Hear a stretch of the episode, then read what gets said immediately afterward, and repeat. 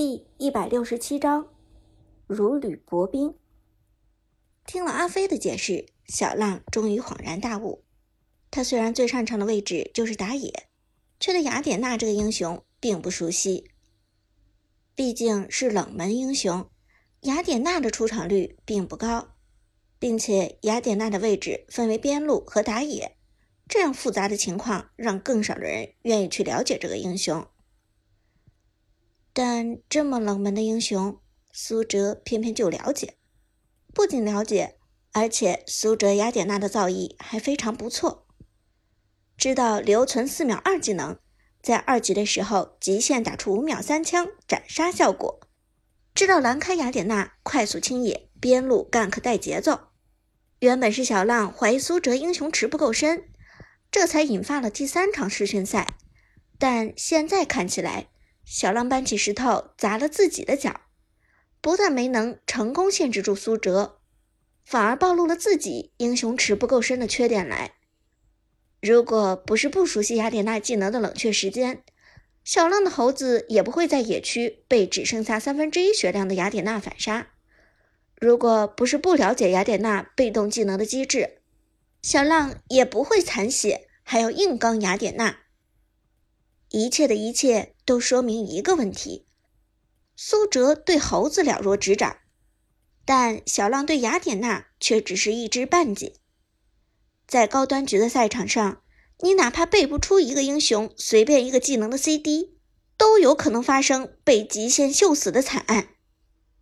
这时，苏哲拿下了花木兰的人头之后，开始与下路的凯一同推塔。雅典娜二技能的刺穿效果。对防御塔同样生效，所以雅典娜推起塔来速度丝毫不慢。很快，C 组的边路一塔就被雅典娜拆掉，拿下防御塔之后，苏哲快速进入野区，人影一晃就不见了踪影。阿飞点开状态来看了看，随后沉声说道：“雅典娜的经济有些突出，你们几个都小心点。”毕竟被苏哲拿下了三个人头，外加一座防御塔。此时雅典娜的经济已经比 A 组经济最高的小浪领先将近八百块了。不过这个经济差，小浪还能够接受。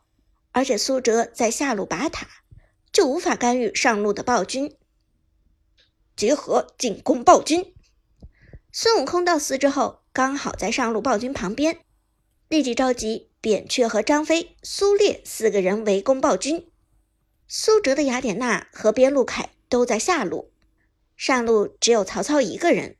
辅助廉颇和老 K 的诸葛亮虽然发现了敌人在进攻暴君，但两个人在外围犹豫一圈，终究不敢轻易冲入。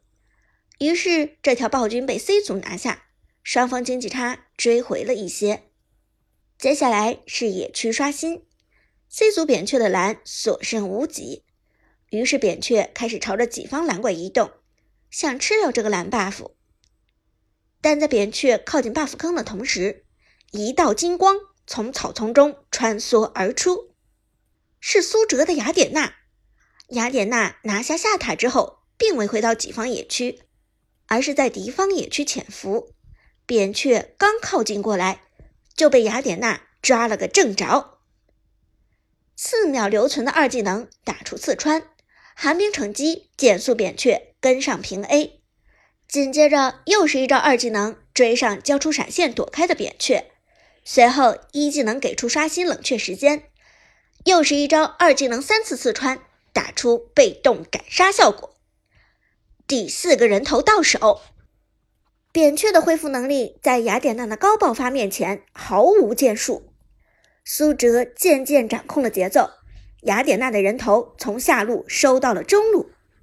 不过就在此时，小浪的猴子也开始入侵 A 组的野区。辅助廉颇在自家蓝 buff 处遭遇张飞和猴子，立即发动二技能，给出金身护体。边路的曹操快速位移冲过去支援，同时对线苏烈也拍马赶到。老 K 的诸葛亮中路没有了扁鹊的压力。立即发动位移前往支援，不过辅助廉颇因为一直在游走探视野，此时的装备情况很差，再加上交出了一血，让廉颇一件成型的防御装都没有。二技能的金身很快就被破掉。随后，小浪的猴子毫不留情地冲上来，给出一套连招过程中触发暴击，廉颇惨遭击杀。拿下廉颇的小浪并不恋战，而是发动一技能快速位移离开。曹操和诸葛亮都企图留住小浪，却被他成功躲掉减速。小浪这场学聪明了，知道见好就收了。老 K 沉声说道。其实小浪这样的打法让他很难找到突破口，不上头不冒进，拿下一个辅助的人头，赚够二百块就走。再加上之前暴君的优势，反正 C 组也算吃够了。小富即安，不求有功，但求无过。这样谨慎的打法反而不会出大问题。C 组如果一直这么打，那咱们的差距很难拉大啊。这次走边的 A 组队员 Jack 也无奈地说道：“后期团战任何一个微小的失误都有可能断送整场比赛。”苏哲也认真的点头说道：“没错，这场比赛咱们双方都很谨慎。这样的局面就像是在刚结冰的湖面上行走，稍微一个动作做得太大，都有可能造成很可怕的后果。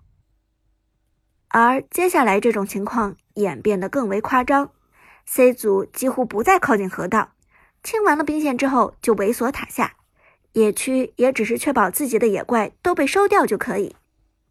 一旦 A 组有打架的念头，那么辅助张飞肯定第一个冲过去保人，而在皮糙肉厚的张飞的保护下，A 组很难入侵成功。整整五分钟，双方一个人头都没有。由于过度谨慎，这场比赛被拖得有些乏味。中路的老 K 有些不耐烦，沉声说道：“C 组到底想干什么？这么打缩头乌龟，打到结束吗？”苏哲却看穿了 C 组的意图，他们准备拖着打后期。后期？老 K 皱眉问道：“他的后期很强吗？”后期六神装的孙悟空最高暴击大概在七千七左右。你说他们后期强不强？苏哲苦笑着说道：“可是雅典娜的后期应该也不弱吧？”老 K 对雅典娜还是有些了解的，知道雅典娜号称后期单挑无敌。我的一套连招大概伤害在五千七上下，比不上猴子七千七的暴击。苏哲两个简单的数值对比，让老 K 意识到了彼此的差距。谁也知道七千七和五千七哪个大？这么看来，咱们必须要打团了。抑制住小浪猴子的发育，就必须要不断入侵才可以。说到这里，老 K 建议道：“苏哲，咱们打小龙吧。”时间到了现在，第二条暴君已经刷新。可以。苏哲轻轻点头，随后给队友发出信号：“注意站位。”开始进攻暴君，咱们这次就是要利用小龙来逼团，所以做好团战准备。明白，了解，明白。A 组队员们纷纷回应，立即在龙坑中集合。而隔壁看到 A 组线上队员纷纷消失，C 组立即猜到了他们的动向。A 组开小龙了，怎么办？辅助旺财皱眉问道。阿飞沉声说道：“这条小龙对双方经济很重要，咱们最好不要丢掉。”而小浪点开装备栏，看了看敌方的经济状况和装备，其中苏哲雅典娜的装备为了更快游走，出了一双疾步之靴。黑切之后，马上就出宗师之力，全输出装，一点防御装备都没有。苏哲的雅典娜身上每一件装备都没有防御属性。看到这里，小浪的眼神中闪过一丝杀意。没有防御装备，那么战士就等同于脆皮。小浪有信心切死这样状态的雅典娜，而一旦苏哲的雅典娜被切死，那么 A 组的团战必输无疑。毕竟苏哲是现在 A 组当之无愧的核心。和他们打团，小浪沉声说道：“语气自信无比。放心，和他们打，咱们不会输。苏哲太自信了，他犯下了致命的错误。全输出的雅典娜，这在小浪看来根本是个笑话。